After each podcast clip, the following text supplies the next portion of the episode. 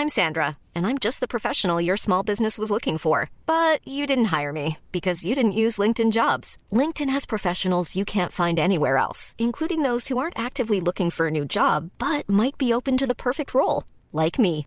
In a given month, over 70% of LinkedIn users don't visit other leading job sites. So if you're not looking on LinkedIn, you'll miss out on great candidates like Sandra. Start hiring professionals like a professional. Post your free job on linkedin.com/people today.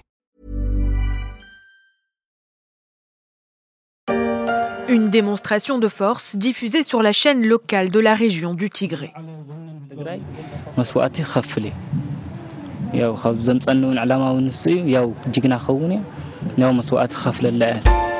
Je ferai tout pour le Tigré.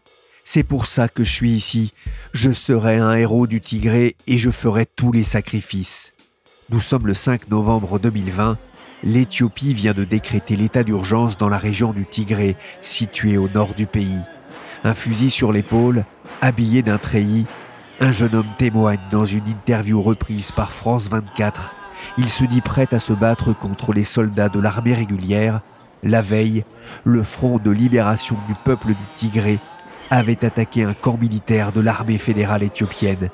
Depuis, la guerre s'est invitée dans l'une des régions les plus pauvres du monde.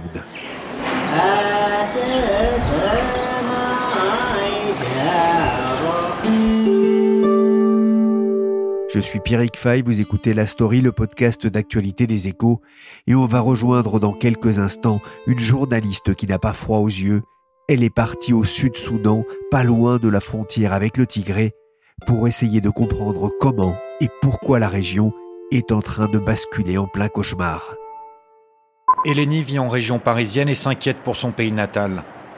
L'Éthiopie où les violences déchirent la région du Tigré. Les télécommunications sont coupées, impossible de joindre ses proches. C'est ma mère. Ma mère. Elle n'est pas la seule à vivre là-bas en ce moment.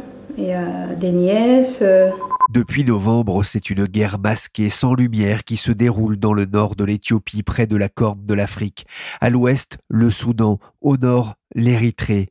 La vie des 4 millions et demi de Tigréens a basculé depuis le mois de novembre et les familles expatriées s'inquiètent, comme ici à Paris dans ce reportage de France 24.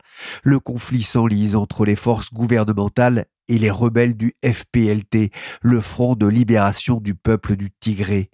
Que s'est-il passé? Pourquoi l'Éthiopie et le Tigré en viennent-ils aux armes Pas facile d'obtenir des informations, de savoir ce qui se passe sur place. Pour essayer de comprendre et faire un état des lieux de la situation géopolitique dans la région, je me suis tourné vers Laura May Gaverio, que les lecteurs des Échos Week-end connaissent bien. Je la suis sur Twitter et j'ai pu vivre presque en direct ses pérégrinations au Soudan non loin de la frontière avec l'Éthiopie. Je l'ai appelé au téléphone, ça n'a pas été simple, mais on a fini par trouver un moyen de se parler. Revenue au Caire, en Égypte, elle a pu trouver un coin un peu plus calme pour répondre à mes questions. Vous allez l'entendre, elle était dans un parc au milieu d'oiseaux, comme un clin d'œil à celui de Twitter, très utile aujourd'hui pour un reporter. Bonjour Laura Maille. Bonjour Pierrick. Vous êtes rendu au Soudan il y a quelques jours, dans le sud-est du pays, près de la frontière avec l'Éthiopie, non loin de la région du Tigré, qui fait l'objet de combats intenses entre un groupe rebelle et l'armée éthiopienne. Pourquoi êtes-vous parti en reportage dans cette région reculée? Alors au départ, c'est un concours de circonstances. J'étais euh, en Égypte pour les échos euh, et les échos week-end. Et comme plein de journalistes qui font du reportage euh, et qui sont basés en dehors de la France, je suis un peu confrontée là ces derniers mois à la conjoncture sanitaire, on va dire. Je ne sais jamais trop si je vais pouvoir rentrer chez moi, euh, quand est-ce que je vais pouvoir rentrer, euh, si je vais avoir des restrictions de, déplacement, des complexités, bref. Donc j'ai décidé de rester au Caire parce que c'était la ville finalement la plus simple pour continuer de, rayonner dans, dans la zone qui est la mienne, le Maghreb et le Moyen-Orient. Et j'ai rencontré des immigrés euh, éthiopiens au Caire qui m'ont parlé de ce que leur famille vivait en fait dans les zones de combat de cette région du Tigré, dans ce pays qui est un État fédéral de l'Éthiopie. Et j'ai réalisé que moi, euh, journaliste qui suis censée me tenir au courant de ce qui se passe dans le monde, je n'étais pas euh, vraiment informée de cette guerre, qu'il faut bien appeler une guerre, et qui dure quand même depuis euh, début novembre. Donc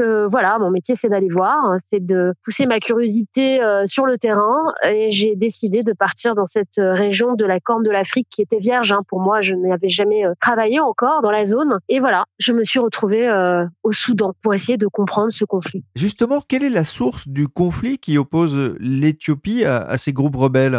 Alors comme dans toute guerre, il y a deux choses. Hein. Il y a le déclencheur, on va dire l'enchaînement des événements, et puis il y a les sources euh, un peu plus profondes, un peu plus historiques euh, que notre job est d'essayer de, démêler. Commençons par le plus simple. Le déclencheur, c'est la décision du Premier ministre euh, Abiy Ahmed, le Premier ministre éthiopien, d'annuler en août dernier les élections législatives qui devaient se tenir dans toute l'Éthiopie en prenant euh, pour prétexte la Covid. Alors évidemment, le narratif euh, des Tigréens consiste à dire que c'était une annulation euh, opportuniste de la part de ce Premier ministre éthiopien pour empêcher le peuple du Tigré d'élire son propre représentant pour affaiblir les Tigréens sur la scène fédérale. Toujours est-il qu'ils ont quand même maintenu leurs élections, ils ont choisi leurs représentants et ce faisant, ils ont fait sécession avec euh, le parti, on va dire, euh, du Premier ministre, un parti assez hégémonique dans un pays qui découvre hein, la démocratie, qui l'a construit depuis assez peu de temps, et un pays par ailleurs qui est organisé sur euh, un fédéralisme ethnique depuis 1994, c'est-à-dire que les régions sont découpées en fonction de la prévalence de certaines tribus, et c'est donc le cas au Tigré. Pour ce qui concerne les sources plus profondes, en réalité, ce Premier ministre, il a débarqué sur la scène éthiopienne euh, comme un vent de fraîcheur.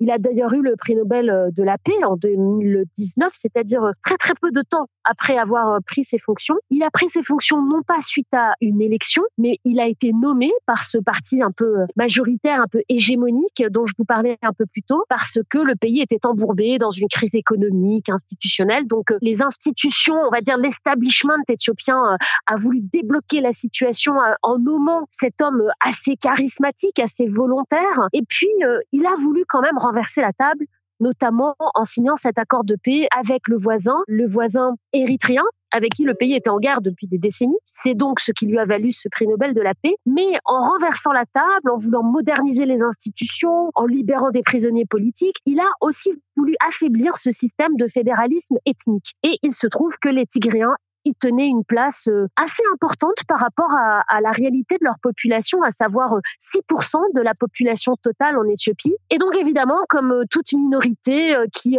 est plutôt à l'aise et qui se retrouve du jour au lendemain un peu moins à l'aise dans la représentation nationale, cela a créé des tensions, d'autant qu'il faut ajouter une haine ancestrale entre les Tigréens et les Érythréens. Et donc c'est vrai que le fait que le, pays, la fédération éthiopienne au niveau du, gouvernement central fasse la paix avec les Érythréens, eh bien, euh, ça a tendu, ça a crispé les représentants du Tigré qui se sont sentis quelque part coincés entre un ennemi traditionnel et un nouveau gouvernement central pas forcément très amical. Donc, vous voyez que comme tous les conflits en Afrique, ça commence souvent par des revendications politiques, séparatistes ou autonomistes et les vieilles rancœurs euh, tribales finissent par prendre le dessus et euh, transformer ces guerres en, en, sales guerres. Il n'y a pas de guerre propre, mais disons que des guerres euh, tribales à fond tribal avec des exactions contre les civils, on les range un peu plus facilement dans la catégorie des sales guerres. Vous avez pu approcher de la frontière a été très compliqué, non pas par manque de coopération des autorités soudanaises, puisque moi j'ai été pour l'instant du côté soudanais. Ça a été très compliqué parce que le Soudan est un pays compliqué et euh, je ne vais pas vous mentir, j'ai débarqué sans forcément être euh, toujours très au fait des procédures que je devais euh, suivre pour avoir l'autorisation de travailler comme journaliste, d'autant que j'ai une façon de travailler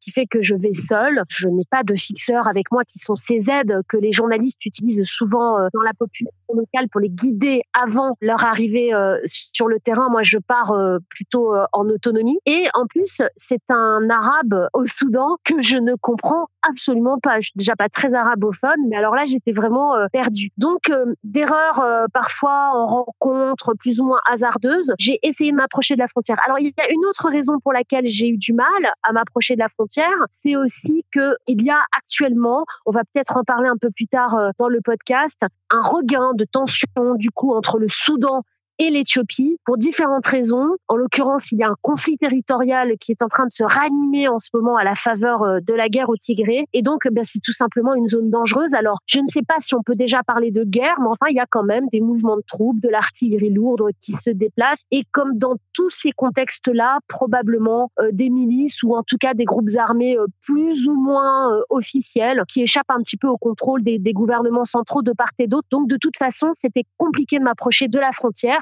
J'y suis allée, j'ai pas forcément euh, fait tout ce que j'ai voulu, mais ça, c'est la frustration du reporter de terrain, on fait avec. J'ai pu suivre votre parcours sur Twitter. Le 18 février, vous écriviez des bruits d'artillerie lourde ont été entendus tous ces derniers jours dans la région de Mekele, dans un rayon de 60 à 80 km.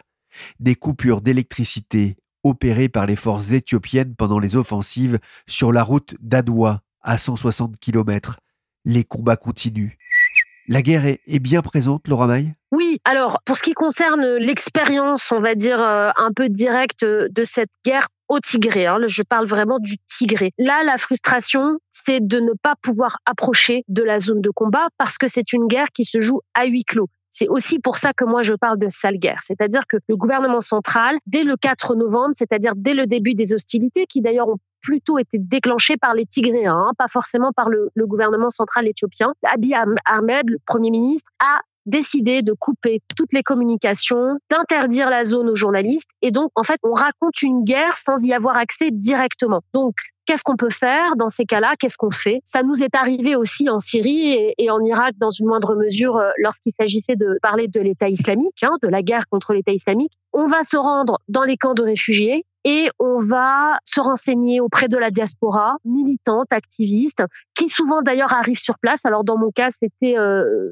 des responsables tigréens, souvent avec une double nationalité, donc vivant en Amérique du Nord, euh, au Canada, en Europe, qui sont venus prêter main forte et qui du coup prenaient le Soudan pour base arrière. Donc là, on a vraiment, c'est presque de l'info de, première main malgré tout. Et dans les camps de réfugiés, eh bien des témoins plus ou moins frais parce que évidemment le, le flux est continu hein, depuis novembre. Donc il y a des gens qui sont là depuis euh, novembre, décembre et dont le témoignage n'est plus forcément d'actualité, en tout cas de la toute dernière actualité. Et puis il y a des gens qui viennent d'arriver.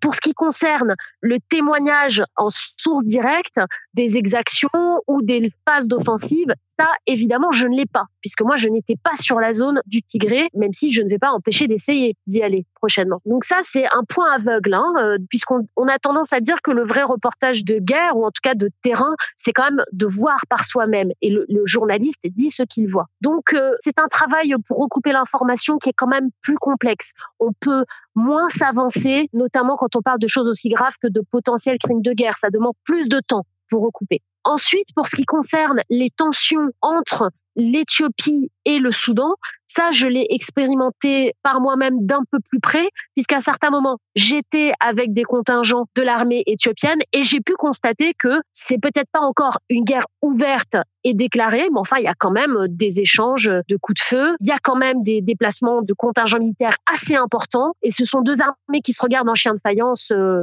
avec toujours le risque qu'un petit caporal un peu plus excité qu'un autre euh, lâche une offensive et que tout ça déborde de tous les côtés. Donc il y a une grande tension, ça oui aussi, je l'ai expérimenté et puis quand même une situation de crise, parce que le Soudan est un pays euh, qui est face à une crise économique violente, très très dure. Et tout ça, euh, c'est un melting pot, hein. c'est-à-dire que ce sont des paramètres qui s'empilent les uns sur les autres qui font que cette guerre au Tigré, eh bien, d'un point de vue régional, c'est une poudrière. Il y a un risque d'extension euh, du conflit qu'il ne faut pas négliger, vous le disiez. À vous entendre quand même, on a l'impression que c'est une guerre qui, qui n'intéresse personne. Hein. Alors, je ne suis pas d'accord sur ce sujet-là. Et d'ailleurs, j'ai été agréablement surprise. C'est-à-dire que je suis partie à l'aventure. Nous, parfois, les journalistes freelance, on a beau avoir des rédactions fidèles avec lesquelles on collabore. Certaines, tout simplement, ont une ligne éditoriale qui exclut certains sujets. Et j'ai eu un peu de mal, je vous avoue, à trouver une rédaction pour me suivre euh, sur ce reportage-là. Donc, je suis partie. Je me suis dit, on verra bien. Je trouverai bien. J'ai trouvé. Mais je me suis dit que effectivement c'était difficile à caser quoi. La guerre euh, au Tigré euh, dans une une de quotidien euh, français ou même d'hebdomadaire français, c'est un sujet qu'on connaît mal tout simplement.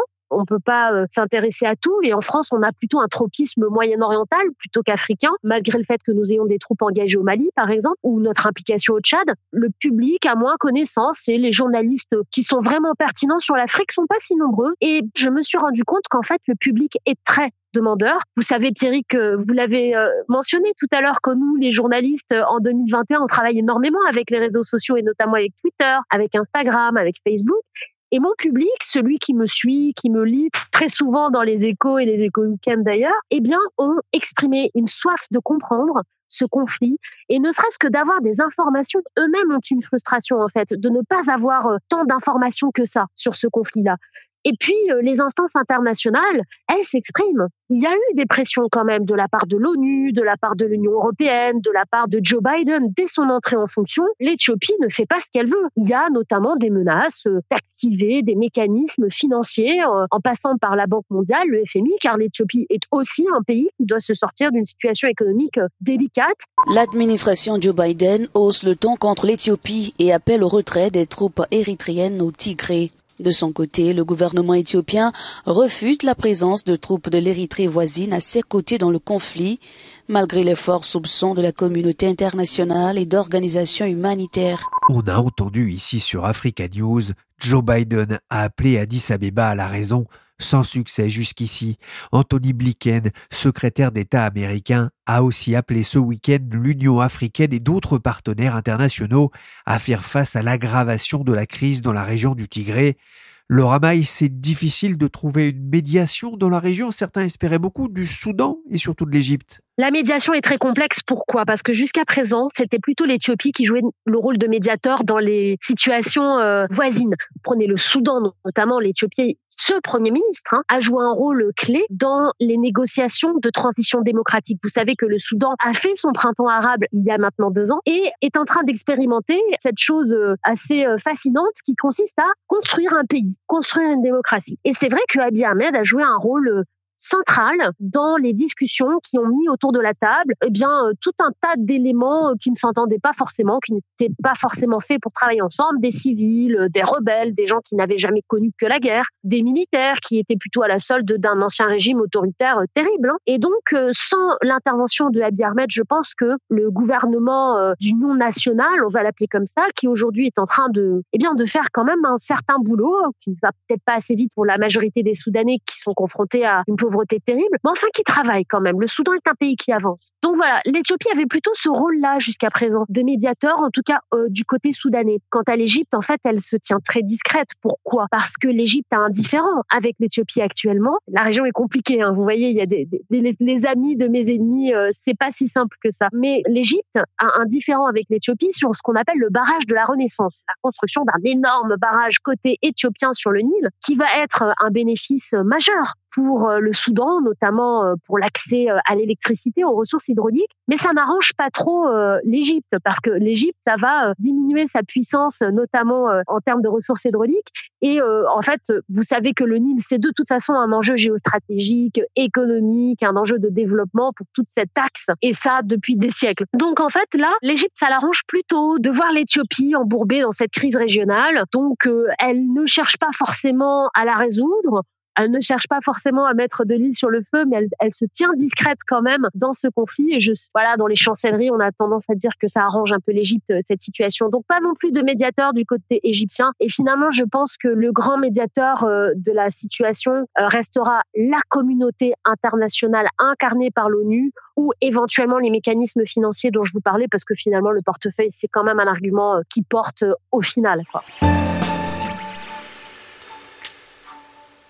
أعيش معاك ويتهنى نعيش ساعات في دنيانا أصل الغرام ريد ومحنة La crise du Tigré semble hors de contrôle. C'est le constat dressé par le ministre finlandais des Affaires étrangères, Pekka Avisto, de retour d'une mission pour l'Union européenne.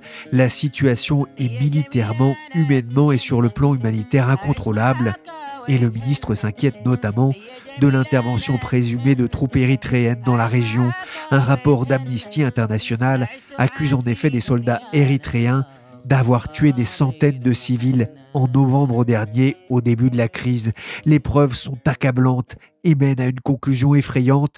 Les troupes éthiopiennes et érythréennes ont commis de multiples crimes de guerre dans leur offensive pour prendre le contrôle d'Aksum, affirme Depros Bouchena, directeur régional de l'ONG pour l'Est et le Sud de l'Afrique. Les témoins ont identifié les Érythréens, notamment grâce à leurs véhicules, leur langue et des scarifications caractéristiques sur leur visage. Addis Abeba dément depuis des semaines une quelconque intervention des troupes érythréennes sur son territoire pour mater la rébellion au Tigré. Laura Maï, vous parliez tout à l'heure des réfugiés qui ont fui la violence pour trouver refuge au Soudan. Il serait 50 000 actuellement. Quelle est la situation dans ces camps? Alors oui, le Soudan accueille les réfugiés du Tigré mais le Soudan accueille les réfugiés en général. Hein. Le Soudan est une terre d'accueil. Je ne me souviens plus du nombre exact. On a plus d'un million de réfugiés de toute la région, du Kenya, de la Somalie, du Rwanda. C'est une tradition soudanaise et je le souligne parce que je tiens à hum, évoquer la grande générosité d'un pays dont quand même euh, toute une population vit sous le seuil de pauvreté. Et ça ne pose pas question. Il n'y a pas de polémique politique, il n'y a pas d'instrumentalisation politique de cette tradition d'accueil des réfugiés. Donc, en plus, on est en période Covid et le Soudan a ouvert ses frontières. Ça n'a pas fait discussion. Aujourd'hui, il y a un peu plus de 60 000 réfugiés du Tigré sur le territoire soudanais. Un peu plus de la moitié a déjà été affectée par euh, l'UNHCR, c'est-à-dire placée dans des camps ou en tout cas dans des abris. Et la situation dans ces camps, qui sont répartis sur trois zones, hein, principalement euh, près du tripoint de la frontière euh, entre le Soudan, l'Éthiopie et l'Érythrée, la situation n'est pas facile. De toute façon, la situation dans un camp de réfugiés n'est pas facile. Il faut gérer l'urgence. Il y a des pénuries de médicaments, il y a des pénuries d'eau, euh, il y a des populations qui arrivent dans des états de santé euh, vraiment euh, dramatiques, hein, qui ont été victimes de crimes en tout cas euh, de ce qui pourrait être qualifié de crime de guerre devant un tribunal international. Et puis, le Soudan est un pays pauvre. Donc, de toute façon, la situation euh, n'est pas facile. Après, à titre personnel, moi, j'ai été euh, surprise de la bonne volonté des autorités soudanaises de faire en sorte qu'on s'occupe de ces gens et qu'on s'en occupe dignement. Et je trouve qu'ils font vraiment ce qu'ils peuvent parce que pour avoir vu des camps des réfugiés, notamment en Irak, dans le cadre de la guerre contre Daesh, où les gens s'entassaient à plus de 20 personnes dans 7 mètres carrés, s'entassent toujours, hein, la situation n'est pas réglé. Ça n'est pas tout à fait le cas euh, dans les camps euh, que j'ai vus au Soudan. Il y a une volonté euh, d'espacer les familles, de respecter un minimum l'intimité des gens et aussi une vraie préoccupation en termes de sécurité parce que nous avons quand même une population qui peut être un jour témoin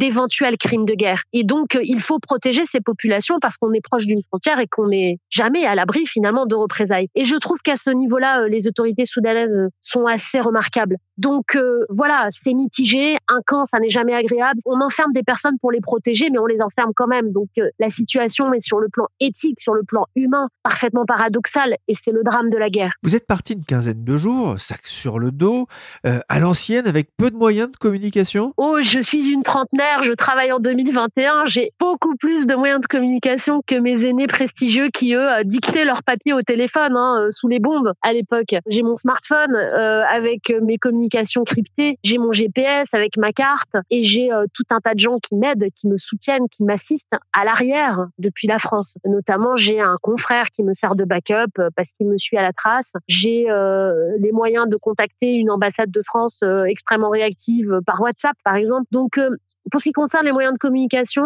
sauf quand il n'y a pas de réseau, et ça, ça arrive plus souvent qu'ailleurs, plus souvent que dans mes autres reportages, je n'ai pas été coupée du monde, pas trop. Par contre, oui, je suis partie euh, sac sur le dos une quinzaine de jours. Pourquoi? Parce que ma volonté, en fait, je voulais traverser le Soudan par la terre. Je voulais arriver au Soudan en traversant une frontière terrestre, parce que c'est vrai qu'on le fait de moins en moins à notre époque. Et puis par ailleurs, je voulais comprendre le contexte dans lequel j'arrivais. Je ne voulais pas euh, faire euh, trois, quatre jours ou une semaine de reportage de guerre dans un camp de réfugiés. Je voulais euh, découvrir la société soudanaise, les problématiques économiques au Soudan, les problématiques politiques régionales. Et pour ça, ça prend du temps. Donc c'est bien parfois de perdre du temps pour gagner en pertinence, on va dire. C'était mon projet sur ce reportage. Comment est-ce que vous avez été accueilli par les, les gens sur place? Là, je parle des, des gens de la rue. Extrêmement bien. Les Soudanais ont envie de montrer ce qui se passe chez eux en ce moment. Je vous épargne le poncif euh, du Soudanais hospitalier, hein, parce que ça, c'est bien pour les guides de voyage. Mais par contre, on sent une population qui reste euh, assez fière d'avoir euh,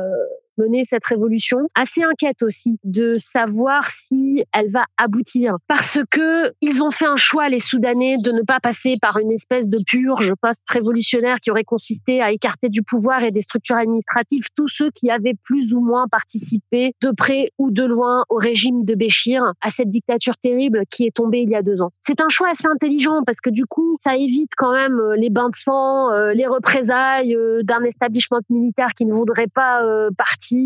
Ça évite aussi d'avoir à former des gens très rapidement à des compétences administratives que malgré tout euh, certains révolutionnaires n'avaient pas puisqu'ils venaient de la rue. Donc euh, intelligent mais lent et donc face à plein de choix qu'il faut euh, prendre en ce moment dans cette situation économique, politique, régionale, sanitaire difficile, beaucoup de Soudanais sont inquiets du leg de leur révolution de la rue. Est-ce que ça va se transformer en révolution politique? Est-ce que le leg démocratique va prendre forme Tout simplement, est-ce qu'ils vont réussir à construire un pays moderne face à tous ces défis? Et je pense qu'ils sont heureux que les journalistes viennent pour euh, témoigner de cela. En plus, nous, la presse française, on a assez peu de correspondants sur place, donc euh, de voir euh, que les journalistes viennent, s'intéressent posent des questions, ça leur donne aussi l'impression qu'ils ne sont pas à huis clos avec leur propre histoire. Donc on est très bien accueillis. مستحيل أنا أنساك طالما قلبي هواك Un mouvement de colère contre la vie chère s'empare du Soudan. Des manifestations parfois violentes ont quasiment lieu chaque jour dans ce pays. Des vidéos de jeunes détruisant des commerces ont même fait le tour des réseaux sociaux. Et le pays vient de décider de laisser flotter sa monnaie avec le risque de voir les prix euh, augmenter euh, fortement. Deux ans après le début des, des manifestations contre la vie chère au, Soudan, un an après la chute du président Omar el-Béchir, le pays reste en crise? Oui, le pays reste en crise et c'est très dur. On vit mal hein, au Soudan. On vit beaucoup plus mal dans les villes d'ailleurs que dans les campagnes parce que dans les zones rurales, vous savez qu'il y a toujours une population un peu paysanne capable de subvenir euh, à ses besoins euh, primaires, en tout cas euh, en termes de nourriture. Mais on vit mal, les prix ne cessent d'augmenter depuis la chute de Béchir. Cette réforme sur la monnaie, elle répond en fait aux exigences des institutions internationales d'harmoniser en fait les taux de change, c'est-à-dire le taux de change officiel et le taux de change au marché noir. Parce qu'une fois finalement que cette harmonisation du taux de change sera faite, eh bien, on va pouvoir commencer à débloquer des tranches de prêts. La France, qui est très engagée hein, dans l'aide au développement au Soudan, va pouvoir euh, euh, s'investir un peu plus dans certains programmes qui sont plutôt à destination des familles, femmes, du soutien aux, populations les plus pauvres et les plus rurales. Donc en fait, cette modernisation de l'appareil monétaire, financier et du marché, c'est vraiment pour réouvrir le Soudan sur le monde. Il faut pas oublier qu'il y a encore deux mois, même pas deux mois, euh, ce pays était sur la liste rouge des pays qui soutenaient le terrorisme. Ça avait des conséquences lourdes dans le quotidien des gens. Il n'y a pas de réseau bancaire au Soudan. Vous pouvez pas utiliser votre visa quand euh, vous êtes touriste au Soudan. C'est un pays qui était coupé de la communauté internationale. Donc par cette réforme très courageuse, euh, très douloureuse, aussi parce que en 24 heures, les prix effectivement ont augmenté, notamment à Khartoum. Vous pouviez voir des files assez longues de gens qui se jetaient sur les biens de première nécessité pour anticiper cette flambée des prix, donc euh, devant les boulangeries, devant les stations-service, avec risque de pénurie. Bon, tous ces mécanismes-là, on les connaît. Mais ce gouvernement de transition l'a fait en ayant ce risque de voir une population ne pas comprendre. Donc oui, une crise, un gouvernement quand même assez courageux, une communauté internationale qui a envie d'aider cette révolution, bah parce qu'elle est aussi porteuse de valeurs hein, qui sont pas négligeables, de justice sociale, de, libéralisation euh, d'une société qui été corsetée par un contrôle religieux, par un contrôle policier. On est à la croisée des chemins au Soudan, j'ai envie de vous dire. Et c'est vrai que s'ils réussissent économiquement, il y a des chances qu'avec l'intelligence politique collective, ce pays aille quelque part, vraiment. Je voudrais qu'on termine avec une, petite anecdote euh, s'est bien terminé.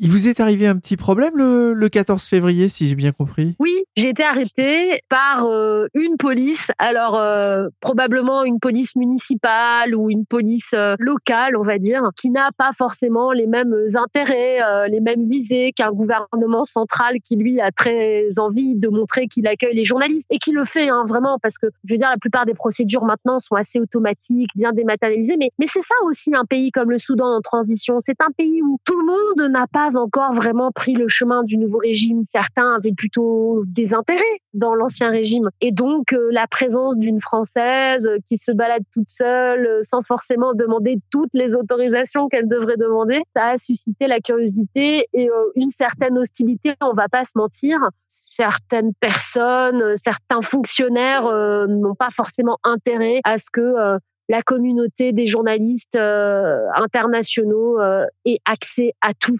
Et puis, il y a un certain machisme hein, dans les régions rurales du Soudan. C'est comme ça. Une femme euh, seule et pas forcément un interlocuteur qu'on va respecter comme son égal. Ça s'est bien terminé. C'était pas l'épisode le plus délicat euh, par lequel je sois passée dans ma carrière de, journaliste qui vadrouille. Mais c'était pas forcément agréable. Et d'ailleurs, c'est là où je reviens sur euh, votre question sur les moyens de communication. Finalement, c'est de donner l'alerte euh, sur Twitter, puisque c'est à peu près le seul canal que je captais dans, cette minuscule ville de campagne. Voilà, j'ai donné l'alerte et ça a débloqué les choses assez vite et on m'a pas maltraité. C'était juste désagréable. Voilà, et, effectivement, ce, fonctionnaire, vous en voulez suffisamment? Si j'ai cru comprendre pour vous euh, pourrir un peu la suite du voyage. Racontez-moi la scène du bus, c'est ce que j'essaye de vous faire raconter. Ah, la scène du bus. Oui, alors donc finalement, ils ont été obligés de me libérer puisque l'ambassade de France à Khartoum a fait ce qu'il fallait pour qu'on sache euh, que voilà, ma détention était connue. Et donc après ça, on m'a gentiment demandé de quitter les lieux assez rapidement, hein, loin des yeux, loin du cœur. Et donc je suis rentrée euh, dans la, on va dire ma base arrière qui c'est une ville qui s'appelle euh, Gedaref et j'ai pris le minibus avec les populations locales parce que c'est comme ça que je me déplace dans la plupart des pays où je travaille. Et en fait, à chaque checkpoint, eh bien, euh, la police locale avait été avertie par euh, ce fonctionnaire bah, que ça serait bien de me casser un peu les pieds, de me faire comprendre que euh, la prochaine fois que je joue à ça, on me gardera quand même un peu plus longtemps. Et puis finalement, sur les deux dernières, les deux derniers checkpoints, toutes les femmes du bus qui ont bien compris qu'on m'en voulait un peu, contrôle après contrôle, ont décidé de se mettre autour de moi, de me cacher, de cacher la petite blanche là planquée dans son minibus pour que la police ne nous arrête pas et ne procède pas au contrôle. Et donc, j'ai été protégée par ces femmes pendant une demi-heure. Et puis, euh, une fois arrivée à Guédalef, elles m'ont ramenée euh, jusqu'au pied de mon hôtel en me couvrant de leur foulard euh, coloré pour que je passe inaperçue. Et c'était très touchant parce que finalement, c'est moi la privilégiée hein, dans cette situation. C'est moi qui ai mon passeport français, une ambassade aux petits soins et, et, la possibilité finalement de rentrer chez moi saine et sauve. Ce sont elles hein, qui vont rester confrontées aux difficultés de leur pays et à l'incertitude de leur trajectoire personnelle historique, collectif, et c'est elles qui m'ont protégée. Donc euh, voilà, je trouve qu'il y a un message universel qui est assez joli dans cette petite scène dont je me souviendrai longtemps.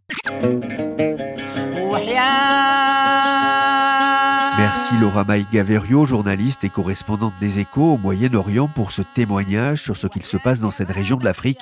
Je vous invite d'ailleurs à retrouver son reportage dans les Échos Week-end sur la situation politique et économique en Égypte, dix ans après l'échec de la révolution.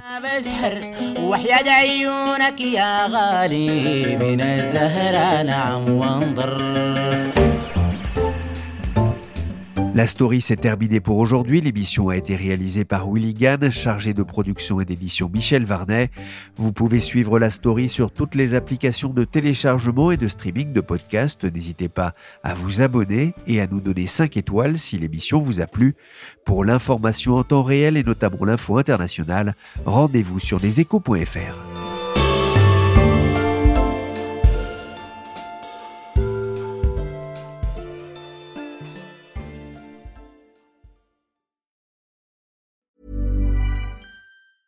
Hey, it's Danny Pellegrino from Everything Iconic. Ready to upgrade your style game without blowing your budget? Check out Quince. They've got all the good stuff shirts and polos, activewear, and fine leather goods, all at 50 to 80% less than other high end brands. And the best part? They're all about safe, ethical, and responsible manufacturing. Get that luxury vibe without the luxury price tag. Hit up quince.com slash upgrade for free shipping and 365 day returns on your next order. That's quince.com slash upgrade. When your skin feels nourished and glows, you radiate confidence. Osea makes giving your skin a glow up easy with their clean, clinically proven Mega Moisture Duo. This seaweed powered duo features two of Osea's best sellers, Undaria Algae Body Oil and Undaria Collagen Body Lotion. Glow from the inside out. Get 10% off your first order with code GLOW at OseaMalibu.com. That's O S E A Malibu.com code GLOW.